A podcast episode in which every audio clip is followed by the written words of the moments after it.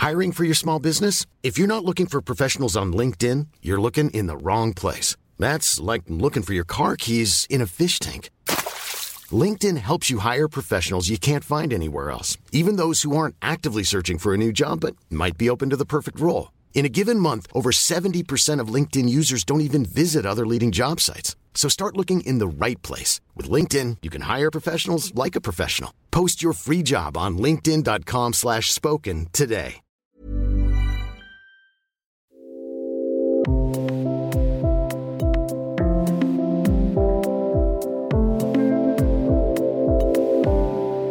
Worin liegt die Herausforderung im Personal Yoga? Warum passen Kundalini und Anusara Yoga gut zusammen? Wie ist es Hamburger Nächte nüchtern zu erleben? Willkommen zum Yoga Easy Podcast Besser Leben mit Yoga. Ich bin Christine Rübesamen und spreche heute mit der Hamburger Yogalehrerin Anna Rech. Willkommen Anna Rech. Ich habe gerade überlegt, ähm, ob ich die Schokolade, die hier auf dem Tisch liegt, ob ich die noch schnell esse oder ob ich dir die, diese Hälfte aufbewahre, wie sie jetzt hier liegt. Denn ähm, hätte ich sie gegessen, hättest du ja nichts davon gewusst. Ich hätte es nur gewusst und hätte dann mit diesem, ähm, mit dieser Sünde sozusagen leben müssen. Und das äh, führt jetzt zu deiner letzten Sünde. Wann hast du zum letzten Mal was gemacht, was äh, absolut unyogisch war? Oha. ist natürlich die Gegenfrage, was ist unyogisch? Ähm, wenn Kaffee trinken unyogisch ist, dann habe ich heute Morgen meine letzte Sünde begonnen. Ähm, aber für mich ist das nicht unyogisch. Also ich bin da recht undogmatisch. Ja, ähm, Sünde, keine Ahnung. Ich bin heilig, so wie jeder andere Mensch auch. Ähm, genau. Ich würde gerne mit dir, habe ich mir überlegt, über Körper sprechen. Und zuerst mal müssen wir klären, bei deiner schönen hellen Haut, welchen Sonnenschutz benutzt du? Ähm, Im Hochsommer inzwischen tatsächlich 30 oder mehr, ähm, aber jetzt zum Beispiel bei so einem Wetter gar nicht. Also ich bin nicht so empfindlich, wie man vielleicht denken könnte. Wann hast du dir zum ersten Mal, wann hast du zum ersten Mal deinen Körper als etwas äh, erlebt, dass es sich zu erforschen lohnt? Hui, gute Frage. Also das ist auf jeden Fall schon sehr, sehr, sehr, sehr lange her. Ich meine mit drei, zumindest kann ich mich erinnern, vielleicht war es schon früher, mit meiner guten Kindergartenfreundin, die heute immer noch eine meiner besten Freundinnen ist. Und wir meinten, unsere Po-Löcher auf der Kindergartentoilette untersuchen zu müssen. Das erinnere ich noch ziemlich genau. Wann hast du deinen Körper zum ersten Mal äh, mit einem Gefühl in Verbindung gebracht? Also Peinlichkeit, Stolz, Freude? Also was mir jetzt spontan kommt, vielleicht war auch das früher, aber in der fünften Klasse muss das gewesen sein. Da haben die Jungs immer ziemlich fies gelästert und ich hatte noch nicht so viel Busen und da weiß ich noch genau, haben sie mir gesagt, du hast Mückenstiche. Und das war eigentlich so eine Negativerfahrung mit meinem eigenen Körper, aber es gibt bestimmt auch viele andere schöne Beispiele danach. Und wann hast du angefangen zu ahnen, dass der Körper mehr ist als eine äh, bestimmte Menge Muskeln, Knochen, Wasser, Fett in einer bestimmten Form angeordnet? Hm, das war vielleicht tatsächlich in meiner ersten Yogastunde. Ah, da war ich 20 und ich habe mit Kundalini-Yoga begonnen bei Katapurksing in Hamburg. Und auch wenn ich das damals noch gar nicht genau gewusst habe, was es ist, aber es hat mich gleich geflasht, irgendwie so die Erfahrung eben mit dem Körper, mehr als körperliche Erfahrung zu machen. Unter welchen Umständen bist du in Hamburg in der Kundalini-Yoga-Stunde gelandet? Das ist jetzt relativ populär, aber ich meine, damals war das jetzt noch nicht so wahnsinnig das populär. Stimmt, ja. Also wie, wer, wer hat dich da mitgeschleppt oder wie bist du da hingekommen? Es war tatsächlich pure Neugierde und äh, meine große Schwester, die das schon ausprobiert hatte. Und dann dachte ich, muss ich auch mal machen. Und war das gleich die, war das gleich äh, so der Aha-Effekt, dass du gedacht hast, da, da, da will ich jetzt dranbleiben, da will ich mehr wissen oder wie ging es dann weiter? Absolut. Ähm, also so wie andere Freundinnen ins Fitnessstudio gegangen sind zu Bauchbeine Po, ähm, bin ich bei meinem Kundalini-Yoga geblieben. Also nicht massiv oder intensiv, aber ich habe eine ganze Weile dann einmal oder zweimal die Woche Kundalini-Yoga praktiziert. Und vorher nochmal äh, zu dem Körperthema in, in, in der Teenagerzeit. Also bist du wie 99 Prozent aller Frauen in so eine leidige Gewichtsfalle äh, getappt? Und später war das dann eine Erleuchtung, dass das nicht so wichtig ist oder, oder warst du da? Nee, das tatsächlich war das für mich nicht so ein Thema, weil ich mit so einem leichten Körper irgendwie gesegnet bin und nie zu viel oder zu wenig eigentlich hatte. Also ich gehöre wohl zu den 1%, die dieses Thema nicht so haben und hatten. Also der Körper war für dich nie eine Bürde, nie ein Gewicht. Du musstest nicht dich durch krasse Diäten äh, hungern oder irgendwie solche Sachen. Mm -mm. Und du weißt, dass du damit eine Ausnahme bist? Mm. Fürchte ja. Ja, scheint so, wenn du sagst 99 Prozent, ja. Na gut, ja, das ja. war natürlich jetzt einfach ja. mal eine blöde Zahl, aber ähm, ich fürchte, es sind eben doch sehr viele. viele und ich frage mich, ich frag mich immer noch, warum das so ist. Ähm, wobei wir im Yoga immer sagen, es kommt doch nur darauf an, wie man sich fühlt. Und wir meinen das ja auch mhm. so. Ja, ja, klar. Ich glaube aber dadurch, dass ich nie dieses Thema hatte, hoffe ich, alle jetzt auch gut, die zu mir kommen, abholen zu können, dass es eben nicht wichtig ist, ob man besonders dünn oder ein bisschen dicker oder fülliger oder wie auch immer ist. Also für mich ist es wirklich nicht wichtig, weder bei mir noch bei anderen. Mhm. Hauptsache, man fühlt sich wohl. Das ist natürlich entscheidend. Ne? In dem Moment, wo man sich nicht wohl fühlt, klar, kann und ähm, sollte man vielleicht auch irgendwas ändern. Zum Beispiel also, Yoga machen. Im Yoga erfahren wir, wie ich gerade sagte, ja eigentlich, dass es wirklich darauf ankommt, wie wir uns fühlen.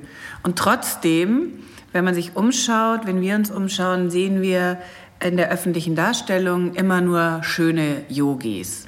Blonde, so wie dich, schön und blond. Ähm, äh, warum ist das so? Ja, finde ich auch schräg. Keine Ahnung. Ähm, ich finde es schade. Mhm. Also es entspricht nicht sozusagen meiner persönlichen Haltung. Ich finde, es dürfte viel bunter auch sein. Ähm, ja, in den Yoga-Magazinen.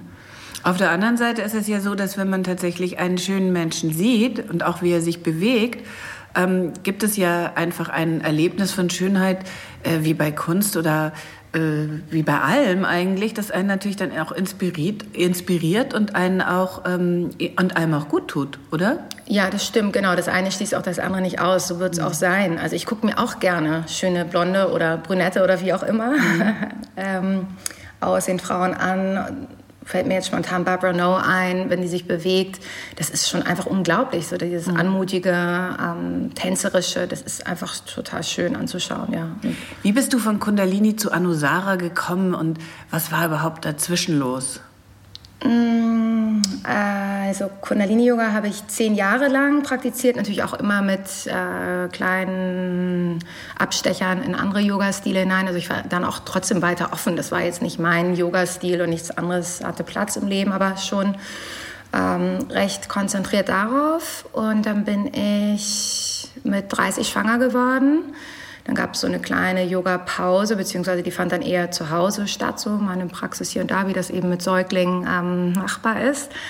Und danach, ja, Zufall oder nicht, habe ich Anusara Yoga in Hamburg kennengelernt, also tatsächlich in eine Stunde von Annika Iserling reingestolpert und habe danach einfach nur gemerkt, es tut mir total gut und ich habe eher ein Gefühl von Mitte und Stabilität in meinem Körper. Also nach der Schwangerschaft, wo man ja erstmal irgendwie das Gefühl hat, ganz, ganz also die, ganz zu sein. Die erste, die erste Erfahrung war ein, eine äh, Stabilitätserfahrung. Mhm. Also weniger als die, wenn man jetzt ähm, als erstes an Anuresara denkt, denkt man natürlich an äh, äh, Herzöffner oder so. Aber mhm. nein, das war für dich eher die Stabilisierung. Ja, Stabilität und Struktur.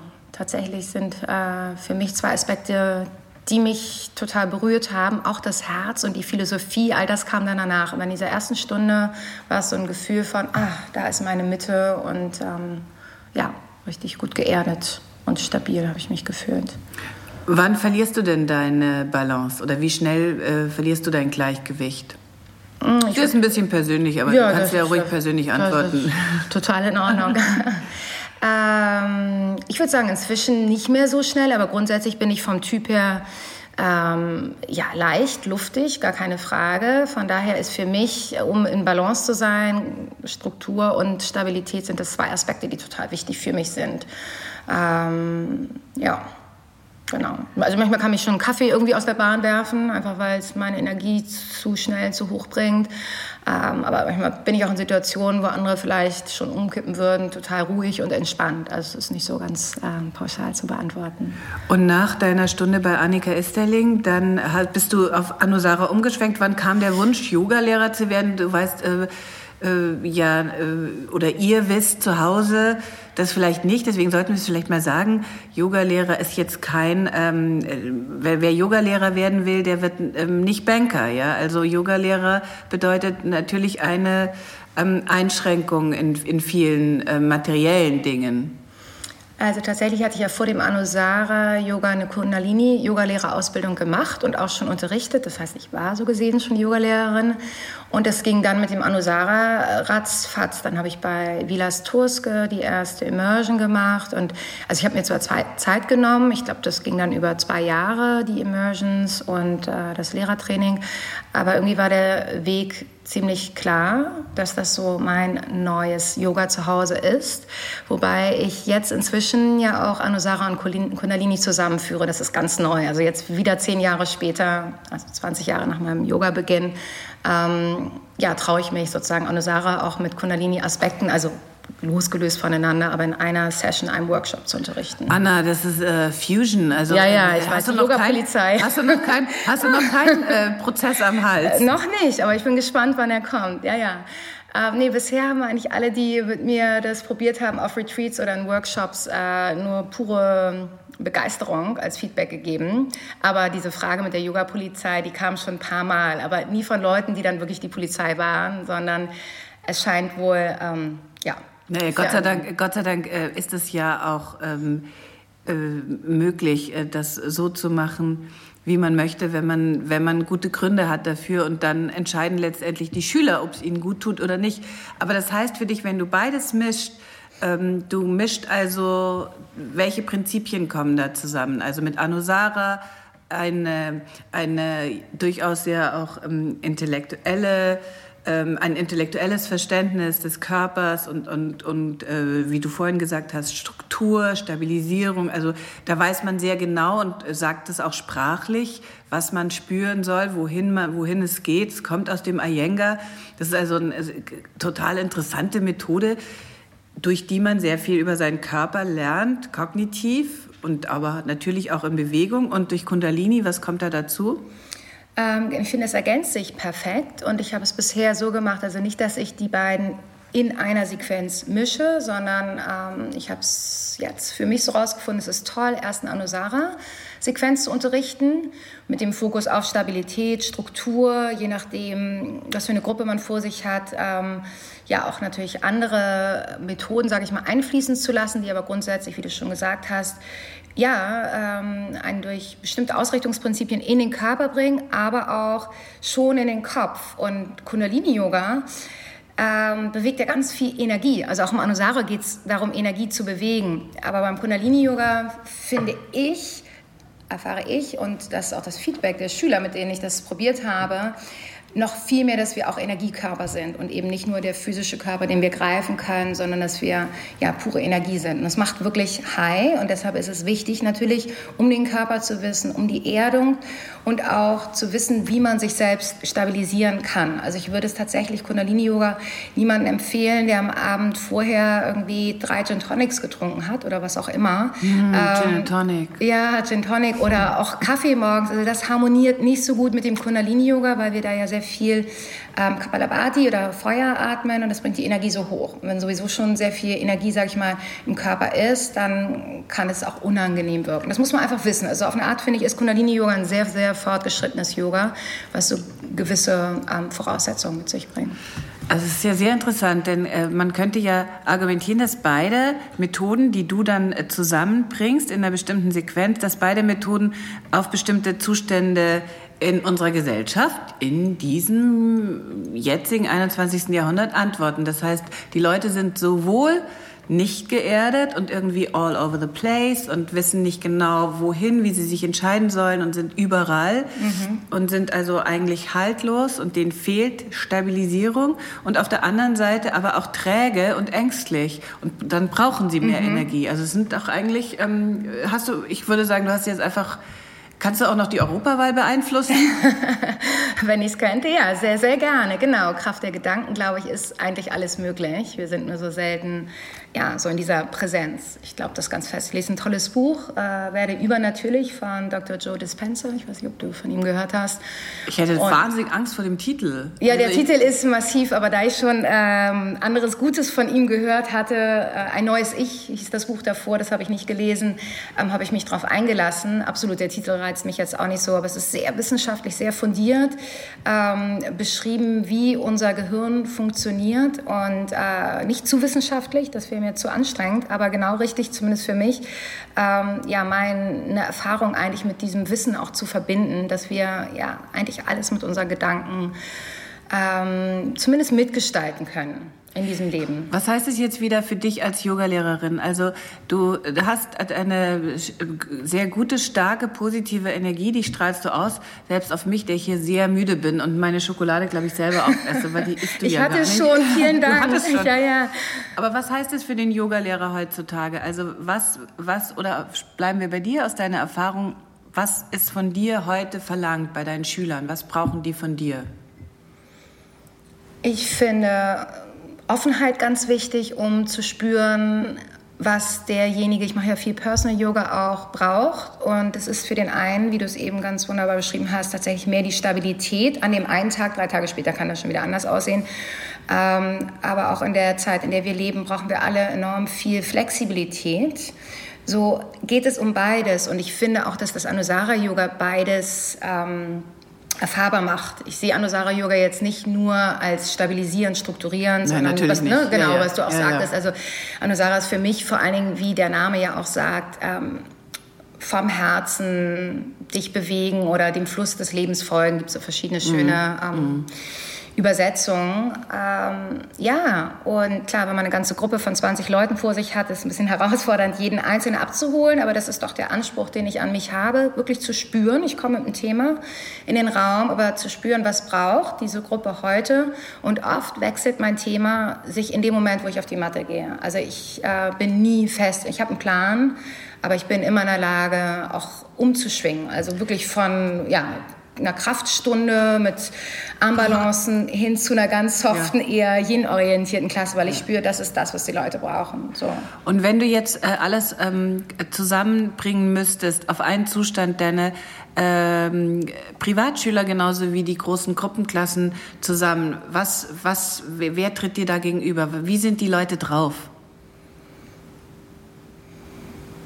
Ja, sie suchen tatsächlich nach einer Orientierung, nach Halt, würde ich schon sagen. Ähm, und eine Sehnsucht ist auch immer, denke ich, das, was uns alle eigentlich zum Yoga treibt. So die Sehnsucht, ähm, uns in der Tiefe zu spüren und auch irgendwie äh, zu verstehen, dass es um mehr geht, als wir oft im Alltag erfahren. Also ja, man könnte dann könnte sagen, man ja auch, dann könnte man ja auch einfach eine Zirkuskarte buchen. Mit, mit äh, die Akrobatik, an, die Akrobaten zu bewundern, meinst Nein, du? Nein, also denn äh, der, der Slogan, etwas äh, außerhalb des Alltags zu erfahren, das ist ja eine, im Grunde eine Einzelhandelsfloskel oder so, irgendwas aus dem Reisetourismus oder so. Ich meine jetzt so aus dem Alltagsbewusstsein, rausgehend hin zum göttlichen Bewusstsein. Oh. ja, ja, oh Gott. also nicht Zirkus, sondern... Äh, Deswegen ja, auch nicht Thailand unbedingt. Nee, nee, das kann man im Hier und Jetzt ganz wunderbar im kühlen Berlin oder Hamburg bei Regen überall erfahren. Ja. Was magst du daran, privat zu unterrichten und was magst du nicht so gerne dran? Ähm, also ich finde es ganz wunderbar, Menschen so nah sein zu dürfen tatsächlich. Also dieses Eins zu Eins hat die Qualität von sich wirklich kennenlernen, ähm, trotzdem aber jetzt nicht auf dem Sofa sitzen, sondern ja eben auf der Matte und dadurch schafft es einen ganz anderen Rahmen, auch wenn man vielleicht im Wohnzimmer oder im Schlafzimmer von jemandem ist. Also es ist was sehr Persönliches und ähm, es ist eine Begegnung ja, die sehr tief sein kann, was ich total schön finde und schätze, solange ähm, ja, man trotzdem in einer gesunden Distanz bleibt. Also da komme ich dann sozusagen zur anderen Seite. Ist mir aber zum Glück eigentlich selten passiert, dass ich mich stärker abgrenzen muss. Genau. Also hast du auch manchmal das Gefühl, dass du deine äh, Schüler, die du einzeln unterrichtest, dass du die denkst sehr gut zu kennen, einfach weil du ihre Anatomie kennst, ihr die Art und Weise, wie sie sich bewegen, wie sie atmen. Das geht ja eigentlich alles kaum intimer. Und trotzdem habt ihr nie darüber geredet, ähm, ob sie äh, SPD wählen mhm. oder äh, was sie eigentlich in den Ferien machen. Das, das vielleicht schon noch. Oder ähm, ob sie gerade verliebt sind oder irgendwelche Dinge, die normalerweise in so einen Smalltalk oder auch eine Freundschaft gehören. Und trotzdem hast du das Gefühl, du kennst die Leute? Ja, ähm, aber schon auch ein bisschen, weil sie mir tatsächlich natürlich erzählen, wo sie in die Ferien hinfahren und auch, ob sie gerade verliebt sind oder frisch getrennt. Also das kommt in solchen Yogastunden auch vor. Ich versuche das natürlich, ähm, ja. Äh, im maßvoll. Ja, genau, maßvoll zu halten, dass wir auch zur Yoga-Praxis kommen. Aber manchmal habe ich das Gefühl, äh, ja, das ist jetzt eine Therapiestunde und so sehe ich mich natürlich nicht. Und dann, mhm. genau, versuche ich wirklich in die Bewegung, in den Atem zu kommen, weil das ist das auch, was den Menschen hilft. Mhm. Wo, sind die Grenzen äh, deines Unterrichts? Also wie viele Leute hast du, oder hast du auch die Situation gehabt, wo du Leute hattest, die sehr ungesund leben und deren Lebensstil nicht sehr yogisch ist, weil es vielleicht in ihrer Meinung auch nicht anders geht, die also wahnsinnig viel arbeiten und gar nie zur Ruhe kommen und dann ähm, sollst du als Yogalehrer versuchen, das irgendwie in geringer Zeit wieder zu balancieren. Kennst du das? Ja, aber verrückterweise oder glücklicherweise gelingt es mir immer, ohne dass ich mir das vornehme, dass genau diese Menschen ziemlich schnell in einen anderen Modus kommen. Also ich habe es kürzlich gehabt, dass mich jemand gebeten hat, äh, nach den ersten Stunden eine Zahl zu nennen und nach ein paar Monaten dann wieder, also so eine Bewertung, was ja so uns Yogis recht fern liegt. Und ich habe nur gesagt, hey, vertraue, du wirst dich auf jeden Fall entwickeln und das müssen wir nicht messen. Und die Frage kam dann auch nie wieder. Ähm, genauso natürlich Ernährungsfragen, dies und das. Aber ich bin ja, also ich bin ja auch nur Mensch und ich glaube, wenn wir regelmäßig Yoga machen, werden wir einfach bewusster und viele Sachen lösen sich dann von ganz alleine auch auf, idealerweise. Also das, was uns nicht so gut tut, ähm, ja, zum Beispiel irgendwelche Verhaltensweisen oder Gewohnheiten. Mhm Menschen, von denen wir uns trennen sollten. Manchmal braucht es natürlich ein bisschen mehr Zeit. Also es war ja immer so, dass Yoga eigentlich ein Gegenstand war, der in so einer Art Zweierbeziehung, also Lehrer-Schüler-Beziehung, mhm.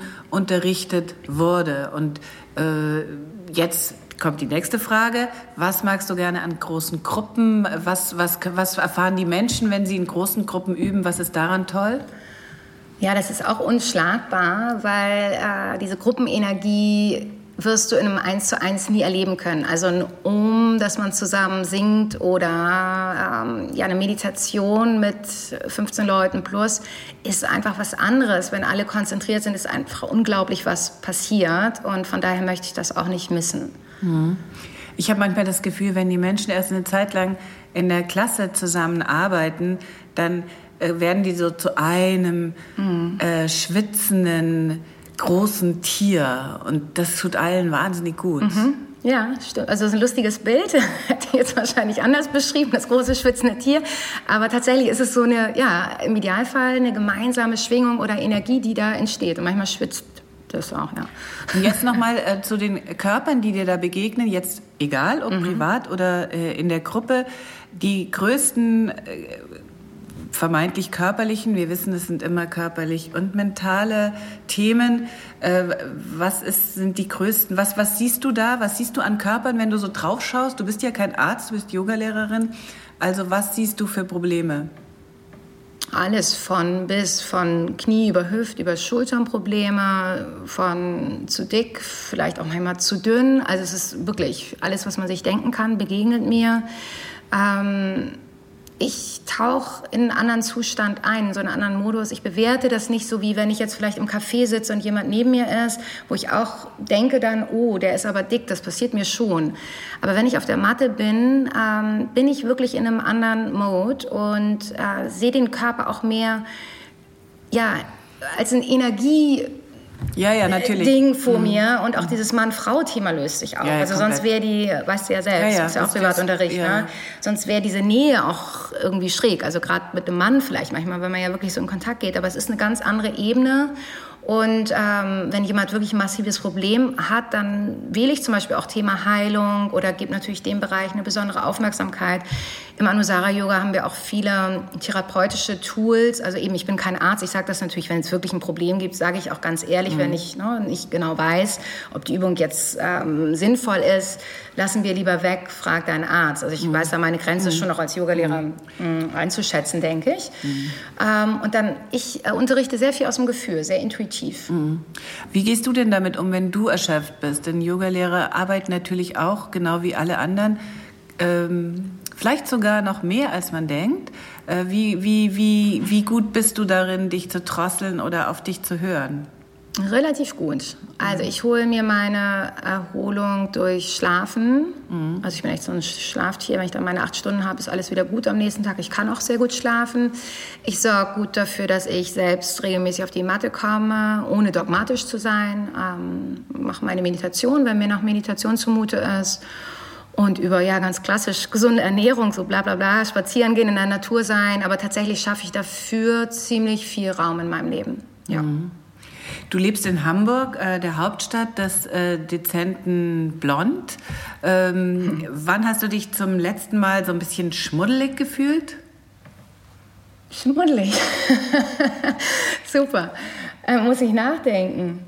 Ähm, ich habe jetzt nur, ich habe nur ja. gerade vorhin ähm, gehört, mit welcher Sehnsucht du, du, wir sprachen ja auch von Sehnsucht, Gin and Tonic gesagt hast, deswegen. Achso, das meinst du mit schmuddelig? Ja, ja, ich kam wohl. Nein, nein, du interpretierst es natürlich, wie du willst. Also. Ja, achso, ich habe jetzt bei schmuddelig daran gedacht, äh, als meine Hände zuletzt irgendwie voll mit, mit Matsch waren, wenn ich mit meinem Sohn irgendwie auf dem Land da sein, sein Loch ausgrabe. Man weiß nicht wofür, aber es ist mhm. auf jeden Fall irgendwie eine Tätigkeit, die uns beiden Freude macht. Also ich schaue mhm. eher zu, aber letztes Mal habe ich dann mit angepackt gepackt.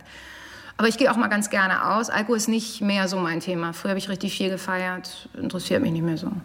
Wann bist du zuletzt aus der Reihe getanzt? Stichwort ausgehen? Äh, Wann hast also du zuletzt irgendwas gemacht, was nicht von dir erwartet wurde oder was alle überrascht haben oder was dich überrascht hat? Also ich war tatsächlich letztes Wochenende vor einer Woche mal wieder aus in einem Club in Hamburg und das äh, ja, war für mich tatsächlich was Besonderes und äh, fand es total genial, nüchtern auf der Tanzfläche zu sein und richtig viel Spaß zu haben. Stichwort Körper, ich fühlte mich total gut in meinem Körper und war wie so ein Flashback an früher wo ich, glaube ich, so frei dann nur getanzt habe nach den drei, vier Gin Tonics. Und ähm, da hat sich definitiv was verändert. Also das war total schön zu erleben, dass es auch nüchtern gut geht. Gibt es irgendein Problem, was ein äh, gutes Lied äh, und Tanzen nicht löst? Nee, nee, Tanz. Also ich finde Tanzen, genau, das ist wirklich göttlich. Ich äh, integriere das jetzt inzwischen auch nicht immer, aber oft am Ende meiner Yoga-Retreats, weil ich das Gefühl habe, das bringt die Leute nochmal so richtig endgültig zum Leuchten und gleichzeitig, je nachdem, was jemand braucht, kann es auch sehr erdend sein. Also Musik finde ich auch, ist Magic. Warum hast du nichts Anständiges gelernt? Habe ich wenn Ethnologie was Anständiges ist. Ich habe immerhin einen Studienabschluss, ne? Magister, ja. Was soll aus deinem Kind mal werden? Oh, etwas, was ihn glücklich macht. Wann hat dein Körper dich zuletzt im Stich gelassen? Kann ich mich nicht erinnern. Wann hattest du zuletzt richtig schlimme Herzklopfen oder schöne? Oh, jetzt ein bisschen vor dem Interview. Aufregung. Was denkst du, wenn du Fisch isst? Meer. M-E-E-R. Mhm. Das ist alles? Manchmal auch Schwermetalle. Okay. Warum leben so viele Yogis wie Narzissten?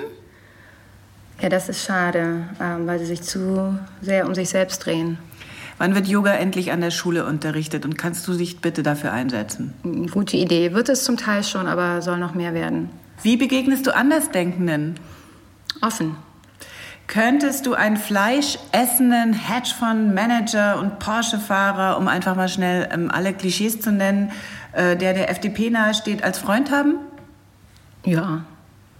Wie unterscheidet sich der Freiheitsbegriff im Yoga von dem der FDP? Oh, ah, gewaltig. was kann Yoga, was die FDP nicht kann? Oh, eine Menge. Ähm, Gut, ich bin jetzt nicht so ein äh, FDP-Spezialist, als dass ich äh, ernsthaft jetzt wirklich die Unterschiede nennen könnte. Aber beim Yoga auf jeden Fall ist Freiheit der Weg, den wir alle wählen sollten und uns einfach frei von ja, diesen ganzen Konditionierungen machen, die wir doch ja oft schon als Kinder mit auf den Weg kriegen. Und deine aktuelle Lieblingsasana? Ich finde den Hund toll, der ist ausgleichend, bringt mich immer wieder zurück auf die Erde und auch in Verbindung mit meinem Herzen. Ich würde auch sagen, es gibt praktisch nichts, was äh, ein ähm, anständig gehaltener, solider Hund nicht irgendwie wieder, mhm. sagen wir mal, ein bisschen besser macht, oder? Auf jeden Fall, finde ich auch. Der passt immer. Also es gibt natürlich andere Haltungen wie Wild Thing, ne, wo man sagt, wow. Aber so, ja, ich glaube, der Hund, der, genau, der passt immer für mich. Wenn du dich, wenn du dich äh, für eine Asana entscheiden müsstest, für den Rest deines Lebens? Tadasana. Die Berghaltung. Mhm. Haben wir was vergessen? Vielleicht, weil wir über Körper gesprochen haben, zum Abschluss noch. Das kommt mir komisch vor, weil du so jung bist. Aber wie willst du alt werden? Weiter so mit Yoga und ich glaube, also Yoga unterrichten, Yoga praktizieren. Ähm, ich weiß gar nicht, ich fühle mich weder jung noch alt und das wäre eigentlich schön, mir das zu bewahren. Also mich, Alter spielt für mich wirklich nicht so eine große Rolle und ich gehe davon aus, dass ich einfach ganz, ganz lange ja mit diesem Beruf, dieser Berufung hoffentlich gesund und glücklich sein kann. Anna Recht, vielen, vielen Dank und wir sprechen bald weiter. Danke dir, Christine.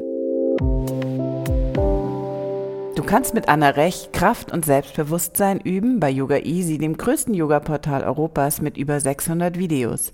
Geh auf yogaeasy.de slash podcastgutschein und teste uns zwei Wochen gratis. Wir freuen uns übrigens über jede Art von Feedback, um unseren Podcast noch besser zu machen. Und damit es sich für dich auch lohnt, bekommst du von uns einen Gratis-Monat geschenkt, wenn wir deine Bewertung in einer unserer Folgen vorlesen.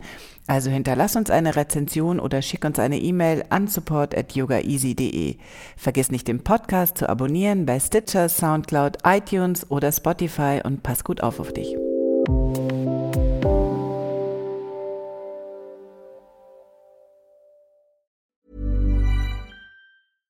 Ever catch yourself eating the same flavorless dinner three days in a row? Dreaming of something better? Well, HelloFresh is your guilt-free dream come true, baby. It's me, Kiki Palmer. Let's wake up those taste buds with hot, juicy pecan-crusted chicken or garlic butter shrimp scampi. Mm. Hello Fresh. Stop dreaming of all the delicious possibilities and dig in at HelloFresh.com. Let's get this dinner party started.